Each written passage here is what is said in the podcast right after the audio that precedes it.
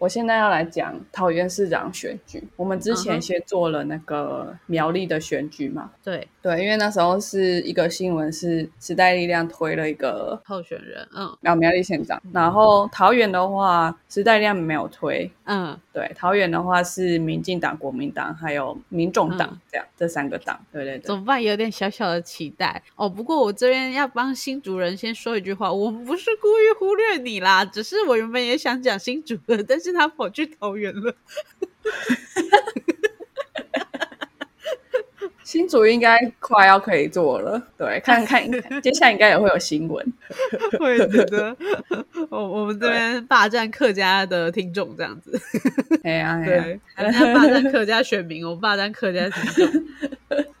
好啊，赞，先进片头。好，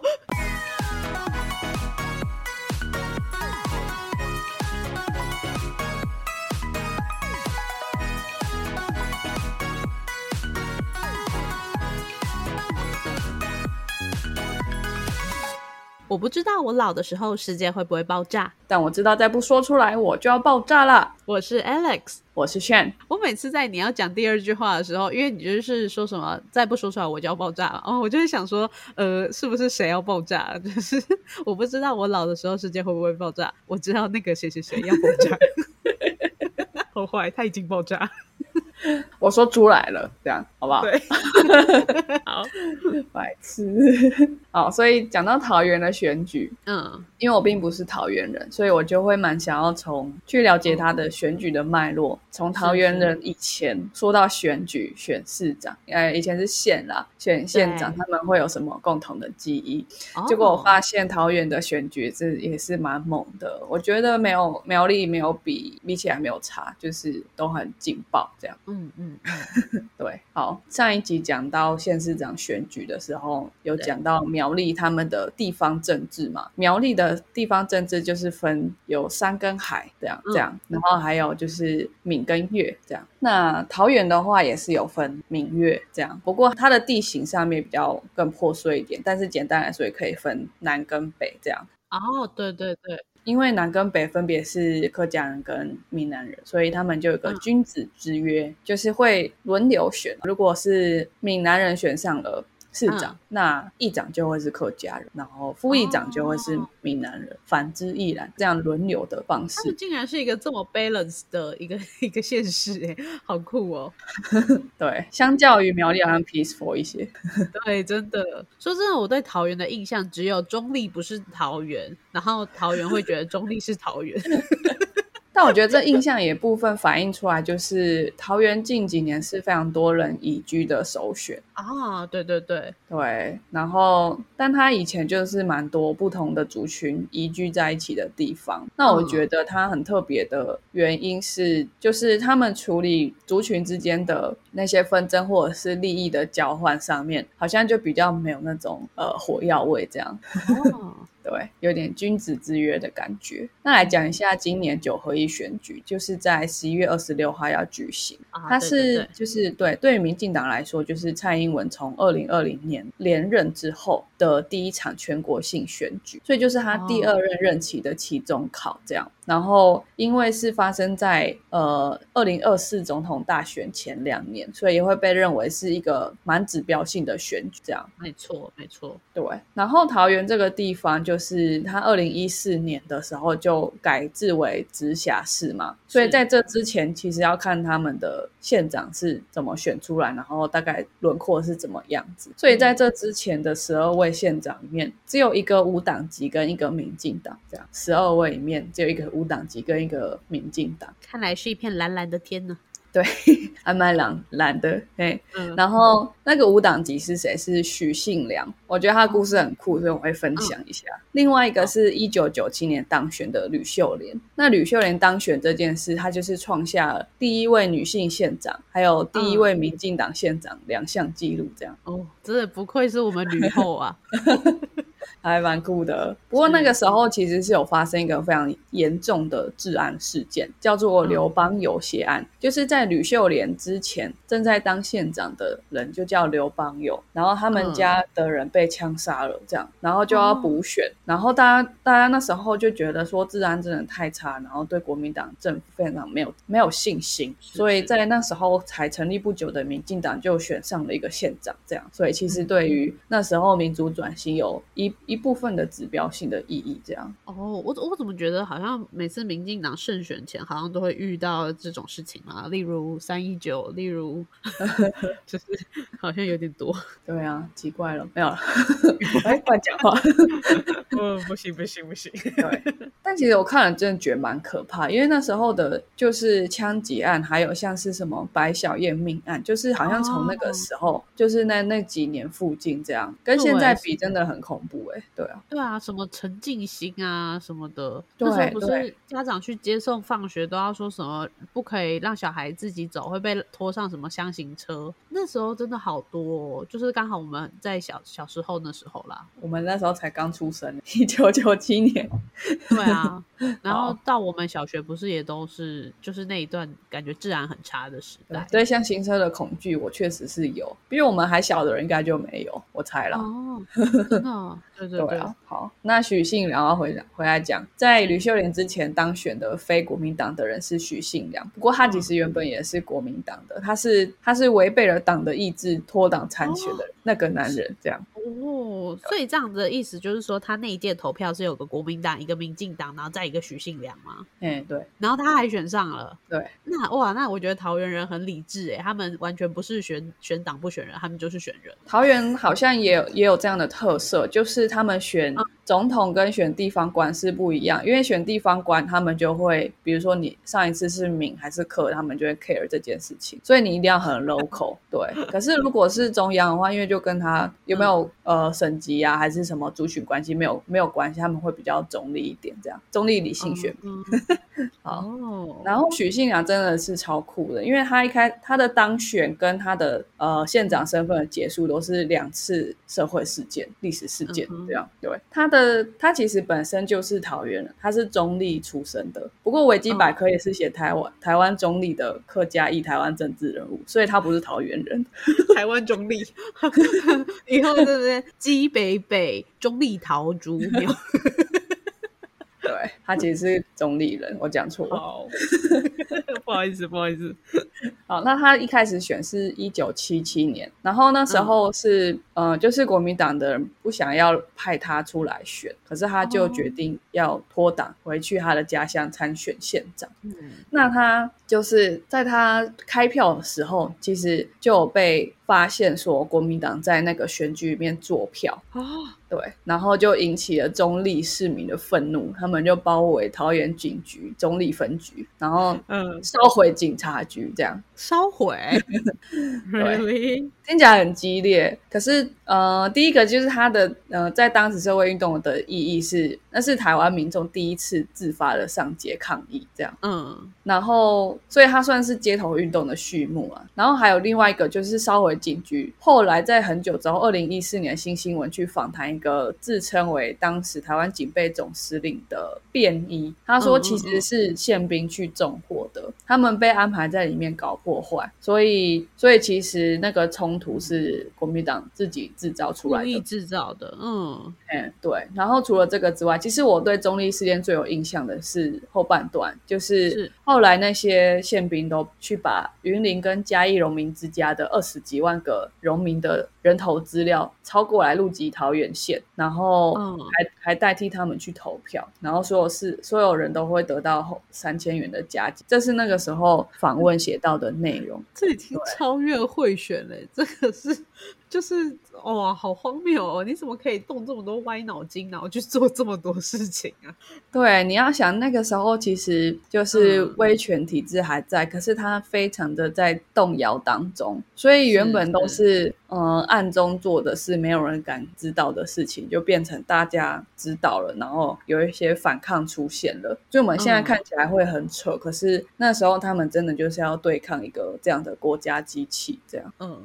这真的是名副其实的国家机器。对啊，然后他一九七七年他就当选了嘛，在这个中立事件当中当当选，然后两年之后他就被停职了。嗯为什么？他只做两年，因为他去参加在高雄的桥头游行，哦，那呃他就被国民党弹劾，所以他就他就没办法继续当县长。嗯那参加完桥头示威之后，因为他被停职嘛，所以他就去跟黄信介还有施明德这些人创办了《美丽岛》杂志。哎，又连到了后面另外一个历史事件，所以那一年的十二月就是美丽岛事件，一九七七年。我觉得有时候也很有趣，就是你会发现有一群人，他们不断的在轮回，就是每个地方啊，又是你，又是你，就像吕秀莲一样啊，又是你，就那种感觉。我们就把那些点都连起来了，这样。很嗯，酷吧？我自己看的时候是觉得哇，许信良真的是非常拼，因为他发生美丽岛事件的时候，他其实根本不在台湾，但是他却被国民党拒绝入境，所以他就在美国待了很久。这样，他本来只是去美国度假，结果他们全家都留在美国。对，好，这是桃园的选举，桃园以前的选举是充满了传奇的色彩啊，我觉得。真的，好，那他现在的政治环境是怎么样？就是，嗯、呃，应该说，自从郑文灿他是民进党的嘛，自从他上任之后，目前的政治情势就比较偏向蓝绿五五坡这样。对对对对对，对，所以才会有民众党敢派一个人出来选，嗯因为民众党很大的诉求就是蓝绿都很烂，没错，所以好像蓝不一定会赢，绿也不会赢，就很适合派一个民众党。对，哦而且民众党颜色也是调的非常的蓝绿之间，蓝绿色、蒂芙尼色，没错，其实我觉得是蒂芙尼色。哎，我也觉得是蒂芙尼色，好，蛮美的。好，那桃园县它一开始呃，因为移民的结构的关系嘛，就分成北闽、南粤这样。哦，刚刚好，对他们一直都有一个就是北闽南越的这种轮流当政的传统，前面有讲过。可是后来到就是因为政府迁台来之后，又加入了。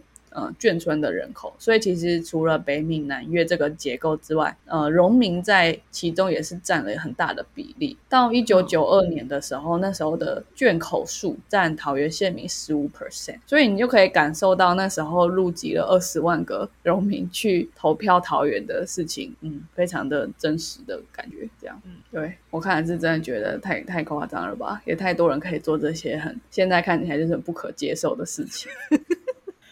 哦，不过那个时候的选举真的就是充满了黑金啊，然后各种舞弊，以至于到后来才会想要改制，直接把就是地方的选举全部都废除掉，全部变官派。但是这样子又对我们的一般人的参政是比较比较限制的。对，然后其实真的这次出来真参选的，真的有一个人就推过这件事情，他是想要连村里长都变官派。这个人叫做郑运鹏，就是民进党哦推出来临危受命，只有一百多天可以可以让自己拼这个桃园市长位置的郑运鹏。哎，所以我就先来讲郑运鹏他是谁。我觉得大家听完只是会对三位候选人有一个蛮呃初步的了解。那因为我们录音的当下，他们的证件都还没有到很多，然后也没有什么辩论，所以我们只是简介一下他们，然后让你们比较稍微对他们有认识。那如果你听完之后乍听之下我比较喜欢谁，你就可以去看一下他的呃他的脸书啊。现在他们都很喜欢用脸书，我猜是因为选民的关系吧，选民选民年龄层的关系，他们喜欢用脸书，可以去用脸书看他们最近在做什么事情，这样。嗯，对啊，其实我觉得蛮多政治人物也蛮 Q 的，他们现在真的也学会了 IG 脸书联动法。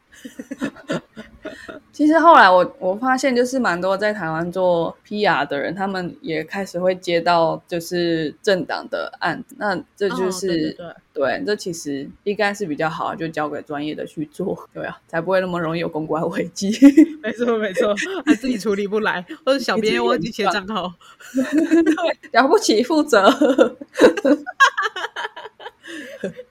好大家不知道在讲什么也没关系，这不重要，那个人真的不重要。我来讲郑运鹏，对，郑运鹏他是台大土木系毕业的，他跟另外一个候选人也都是台大土木系毕业的。我不知道，我不太知道这跟桃园是不是有一个渊源在，但是这可能是巧合啦。这样，那郑运鹏他是他很早的时候就参政了，他在大学念大三的时候就去帮陈水扁助选台北市长，所以他真的以从政经验来说，我会觉得他是最资深的。如果你很在乎他们对于政府运作了不了解，对那个水有多深有多了解，那就可以选郑运鹏。毕竟他在大三就开始，一直到现在那么对有个年纪了，然后他好像都还有蛮活跃的，有有固定的支持者，那他就是有一点政治的本事，这样是当然当然对。可是他其实没有市政的经验啊，因为他是当过呃第六届、第九九届跟第十届的立法委员，所以他的咨询的经验是还蛮多的。那当然也可以说，就是从咨询里面会了解说施政的缺点是什么，然后施政的时候最重要的是什么这样。嗯呃，那他目前是没有提出证件，因为在我们录音的当下，他真的才刚被推出来，好像一个星期而已吧。对啊，真的是一个星期。我觉得有些人说他是走大运的，就是可以捡到这个位置。可他本来是立委。说实在，你备考期就剩一百天，我觉得一百天很辛苦。对啊，而且他本来是立委耶。是啊，我觉得立委跟县市长应该，嗯，有有谁比较好吗？感觉我如果是我想要当立委啦，我也想当立委。而且立委又没有什么任期，也不会一直被检讨。你就算真的不太做事，然后立法院都罢工，其实也没有人知道。呃，对啊，可是重点是立委就是一个去挑别人毛病的，他的工作是挑别人毛病嘛，站着说话不腰疼啊。你真的去做市政，然后对我觉得会蛮辛苦，不太一样，嗯嗯嗯，嘿，就有点甲方变乙方的那种感觉。哦，对对对。这个比喻超 OK，对啊，不过那看还是要看说，呃，到时候跟他搭配的议会大概是蓝绿占比是多少了，那当然会影响很大。但也可以，他也可以参考他们那个苏贞昌，不是也也很猛吗？一直反咨询，我真的觉得反咨询很很有势。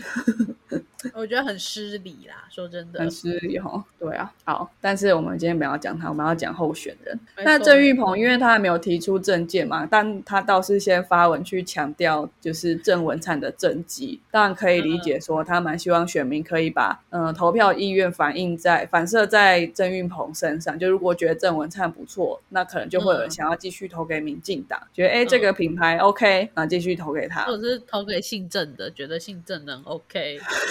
哎，你也有搞到奇怪的观点了。好，那那我们也可以听一下，他觉得呃郑文灿做的很好的地方是什么？那如果你是桃园，就可以听听看你认同不认同？就哎，真的这真的是郑文灿的功劳，或者是哎，其实有没有郑文灿好像都没没差，那你就可以反思一下，说哎，你你你还要不要投没给进党？那他第一个点就是说，就是桃园是这在郑文灿执政期间是六都成长最快的城市，八年成长了二十一万人，这点我可以理解，因为桃。桃园真的有非常多嗯购物啊、育儿啊这些的补助。那当然，我觉得它本身的房价，然后还有交通离台北市很近，这都是蛮吸引人的点。这样，嗯，对。但我觉得跟市政有没有很很大的关系？可能有吧。可是我觉得蛮大一部分是它这个地方本来就一直在重化，然后一直盖新的建案，然后都是盖的小小间，很适合小家庭。我觉得房子比较关系。要要感谢建商嘛。哦。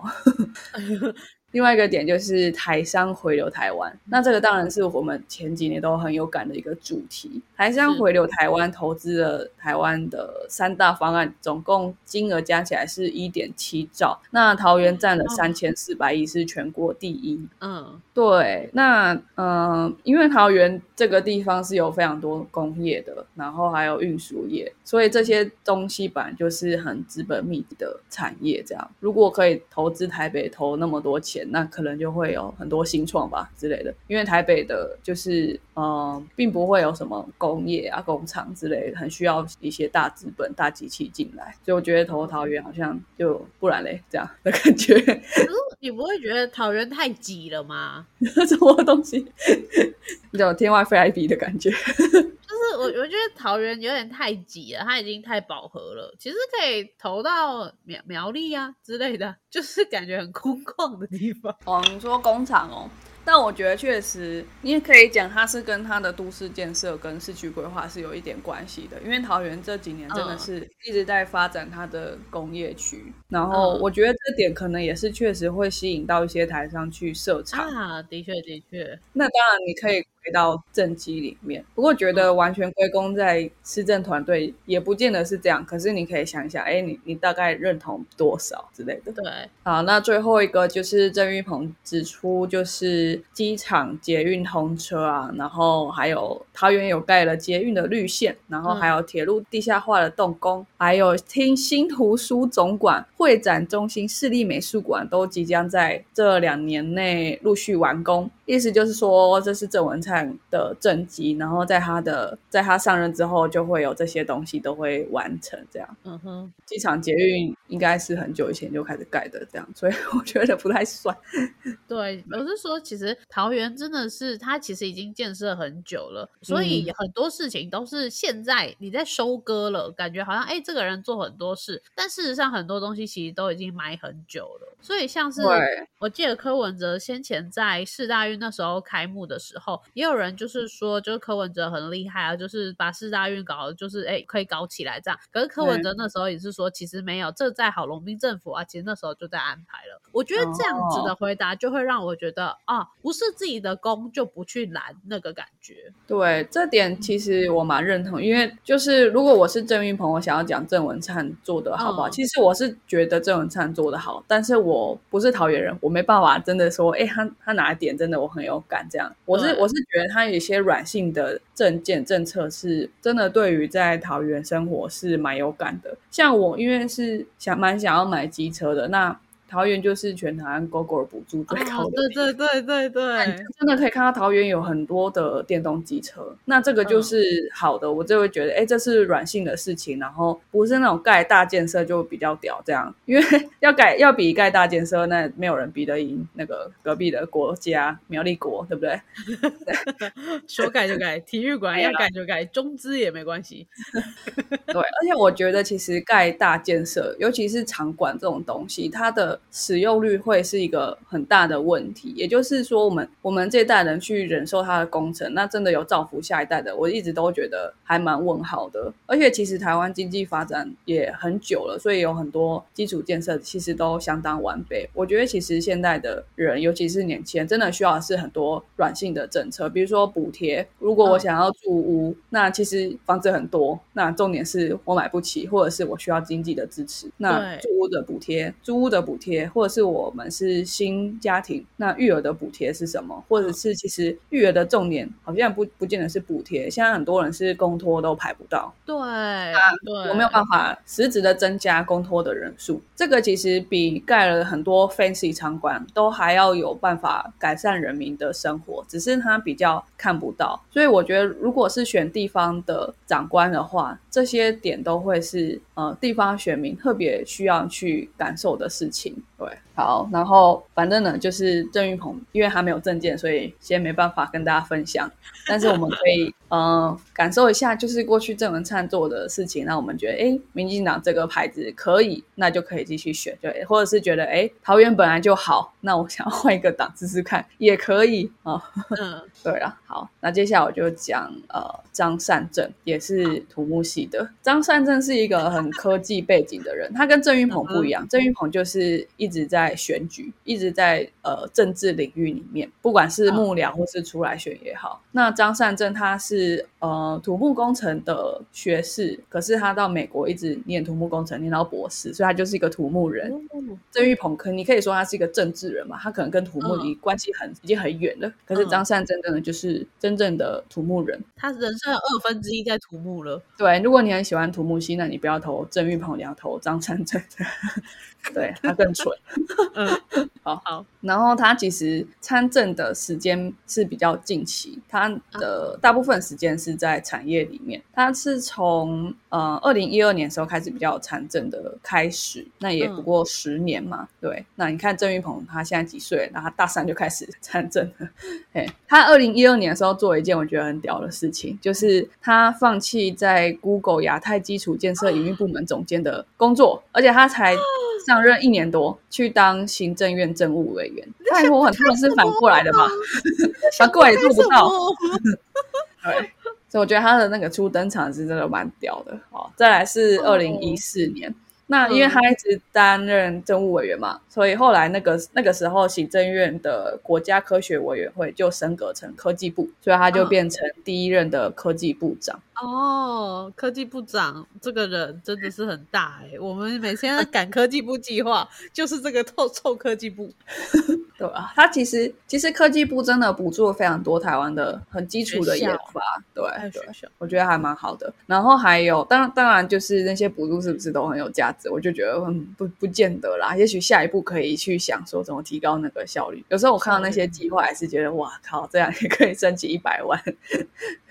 不过一百万好像也不多哈。好，那再来就是二零一六年的时候，他就当上了行政院长。但是呢，其实他算是看守内阁，因为呃，因为蔡英文已经当选了，然后马英九要卸任了，所以他的任期只有一百零九天，也就是你不要做，你不要耍怪，应该就不会怎么样。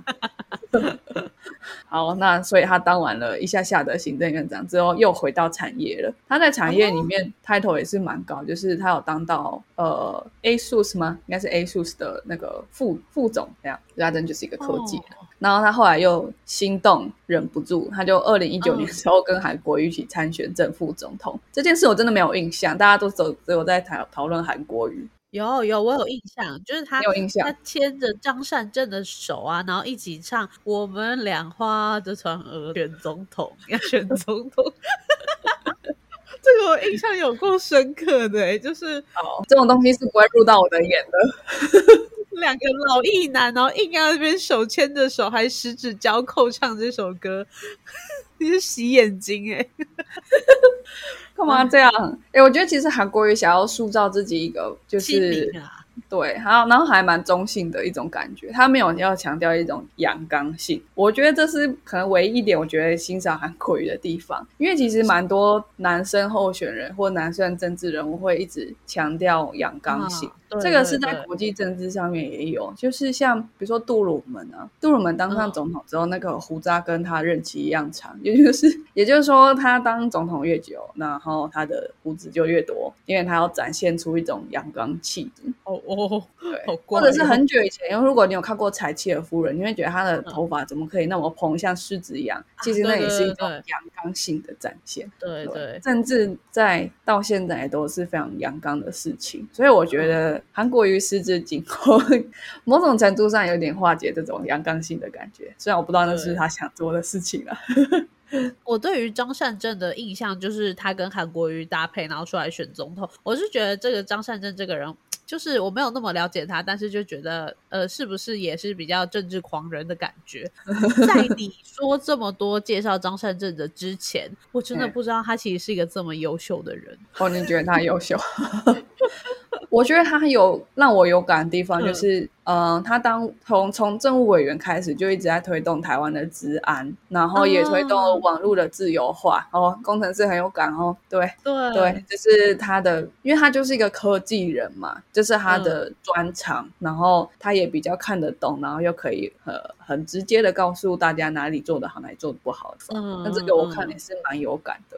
对，不过他真的就是你真的不能说他有施政经验啊，因为他当科技部长或者是行政院长，就是跟地方的管理是不太一样的。哎，对对对。但你要说郑云鹏就有嘛？其实我觉得两者都不能说真的有。他的政见目前就是针对年轻选民，因为桃园真的是一个很多年轻人的地方。那他想要吸引年轻选民，他用了什么方法呢？其实我觉得就是蛮老调重弹的。但是如果他真的有落实，会。当然会有感啦。第一个就是公托人员薪资要提高，人数要提高，然后然后他说他要翻倍公托公托的人数，还有因为其实桃园的高龄人口也是不少，嗯，的确，对，就是蛮像三明治的，就是呃年轻人很多，高龄人口也很多这样。那他要提高无障碍公车的建制比例，这个也是当然也也是可以了哈。然后再来就是一个跟比较科技的味道的东西，就是规划幼托幼儿园跟长照机构的一键视讯医护系统，就是从医院或者是从长照机构按下去就可以看到老人是不是跌倒，这些呃比较智慧医疗的措施啦。然后再来最后一个就是其他其他像是加速桃园电缆地下化，或者是设立桃园的呃设立一个桃青基金去投资青年创业，去吸引年轻人来这边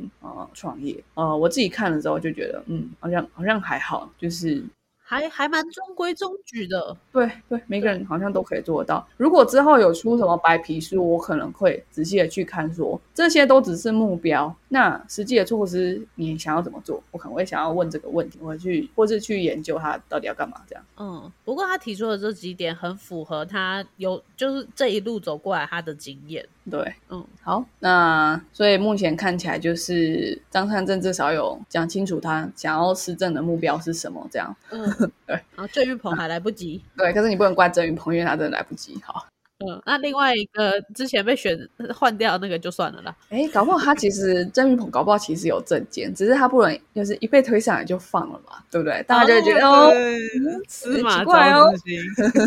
对，好，好，一直乱讲话。好，最后就是赖香林，赖香林，因为我们前面讲郑云鹏是一直在政治圈，然后张善政就比较偏产业界的，那赖香林又是另外一个势力上来的，他是劳工社运上来的人啊。他的经历是人民火大行动联盟发起，就是一个很有名的老权组。然后台北市政府劳资争议调解委员，台北市政府劳动局局长，还有第十届立法委，就是在民众党里面选上的一个立法委。这样，哎，那倘若他们三个都上当选，这样桃园会超好的。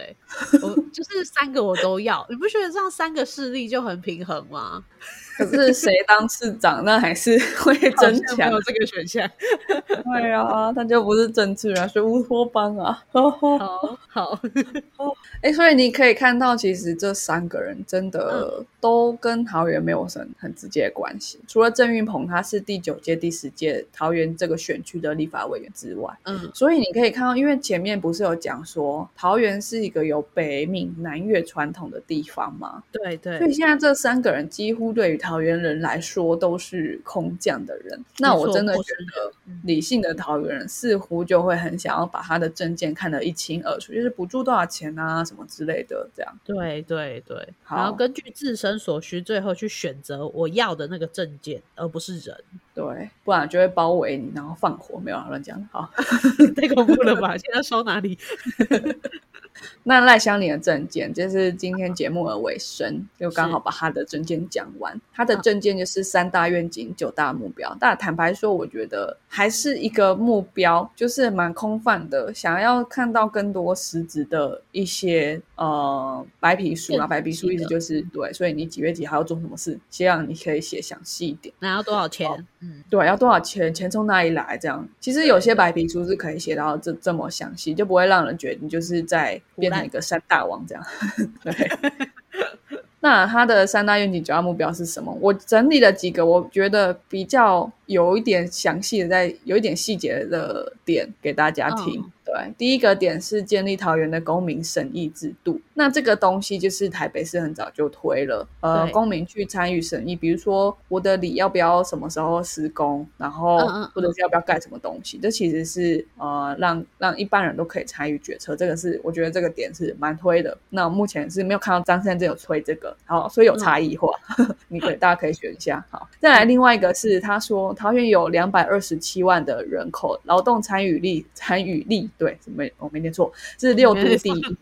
嗯，对。然后薪资是市民的主要所得，所以他要做什么事呢？他要挹注资源去增进劳工技能。增强就业竞争力跟提升福利待遇。所以我真的看得出来张善政跟赖香林的呃施政的差别，对不对？也跟他们背景是蛮有关系的。的对。然后我这边说一个点是，他刚刚说 薪资是桃园市民的一个主要生活来源啊，不然嘞，继承遗产吗？还是去刮乐透？不要讲废话好不好？哎，没有啊，如果是台北市，就很有可能不是薪资，是所得大众。哎，我知道，就可能你有想过吗？对不对？或是高雄啊？对啊，高雄有可能是土地啊之类的。乱讲话。好好吧，好吧，好吧，嗯，好，有道理。对啊，哦，你哦，你你觉得大家都是都是薪资，呃，大家都打工仔是不是？不一定哦。可是我觉得用比例来算的话，应该打工仔还是最多的啊。对对，是啊。好，那再来就是嗯，第三点，他说这个就很民众党了，就是台湾过去资源分配蓝绿斗争、政治轮替下有许多陋习及地方派阀，所以他要干嘛？所以他要开缺专业课与师资的禁用，设立新著名事务所，还有眷村文化传承委员会，目的就是让嗯不同文化之间有更多的理解，然后文化都可以共存。因为他说桃园的课语是流失的很严重，那他除了做文化的保存之外，也想要让文化做到交流，就这样，就比较不会有那些分裂跟斗争啦。哦，很不错啊！就是目前只有他提到这么就是文化软性层面的，对，这个是我我选自己的市长的时候，我会比较想去观察的证件，对。就是你要干什么建设，我都会觉得你要花很多钱。嗯，我跟你就很截然不同，我就是比较 care，就是补助是多少，然后什么东西是多少这样。补助也是软性的。哦，好，我是说比较那种 sensitive，要文文化保持的那种，我就觉得比较还好。那你可能会喜欢张三正，我觉得。那你我们都不是桃园人啊，不一定啊，搞不好郑运鹏可以推出一个很土木的东西啊。郑运鹏是非常喜欢动漫的人，他有很多动漫收藏，而且他个本人头贴好像就是模仿是九九嘛，大家不要骂我，反正他的那个头贴就很搞怪，这样。对，好不，好。你可能他之间会不会把桃园打造成动漫市这样？有可能呢，那你可能就会移民过去。没有的，不会，我觉得那边好怪。理工男够了，桃园应该很多。好，最后呢，就是最后一个，我觉得很不错，就是在复兴区去。设置设置一个在地就业自治条例，因为复兴区是山区，然后是原住民的很多原住民部落的地方，所以他想要做的地方就是由市府去提供资源，推动那边的特色就业，然后发展观光、环境安全还有长照。那我就觉得，哦，这个是市长来推的话，就会很合理，然后也可以比较好调动资源，这样。对对对对，的确是。对，那因为是选市长嘛，所以我觉得他跟村里长最大的不同就是，呃，补助啊，或者是什么设设备的建制啊，公共设施的建制，这个就是蛮需要市长去做的地方。那当然还有另外一个很重要的重点是，他会怎么跟中央争取经费。那另外一个还有一个点就是他怎么去呃自筹裁员。那这个对于地方政治都是非常重要的两块课题。所以如果你看说跟中央要经费的话，其实就很看他是不是跟中央同一个党，这个就蛮有影响的哦。那我相信以这点来说，郑运鹏应该比较有能力，因为他本身是立法委员，他很知道说跟中央的沟通怎么做。他以前砍别人预算，他现在可能会比较知道怎么求别人给他预算啊。可是另外一个就是，你可以看到赖香林他的很多施政的目标是放在弱势的人身上，所以如果你希望桃园是一个大家都过得很开心，然后有一个基本的很好的生活，那你我会觉得你可以选赖香林。那再来就是，如果你就是一个小家庭，然后你很重视科技设备的完善，希望桃园变成一个现代之都，这样你我觉得可以选张三珍。这是我大概的一个一些小整理啦。但是我真的觉得一个很重要的点就是，他们都没有写很完整的施政的做法，所以这点是还是存疑啦。到底谁比较会施政？因为他们都没有施政经验，所以坦白说也看不出来。最重要就是钱从哪里来？对，还有你有没有经验推动这些事情？然后你有没有呃一个很好的团队？假如你没有经验，你可能很会找团队，那我觉得也可以这样。所以之后大家日后可以多看他们竞选团队的成员背景是什么这样。那我真的觉得，就是既然桃园好像有一个很理性的 选举的文化，那大家就可以很仔细的去研究他们的政见跟施政的方向这样。嗯，没错没错。好，我觉得这样桃园真的很棒，而且如果未来吸引越来越多年轻人。桃园真的搞不好会成为一个政治的理想之都，是哦，还不错。大家拿实力出来说话，这样对啊。桃园天气也比台北好一些。好，那我们今天的 podcast 就到这边啦，我们下次再见喽，拜拜，拜拜。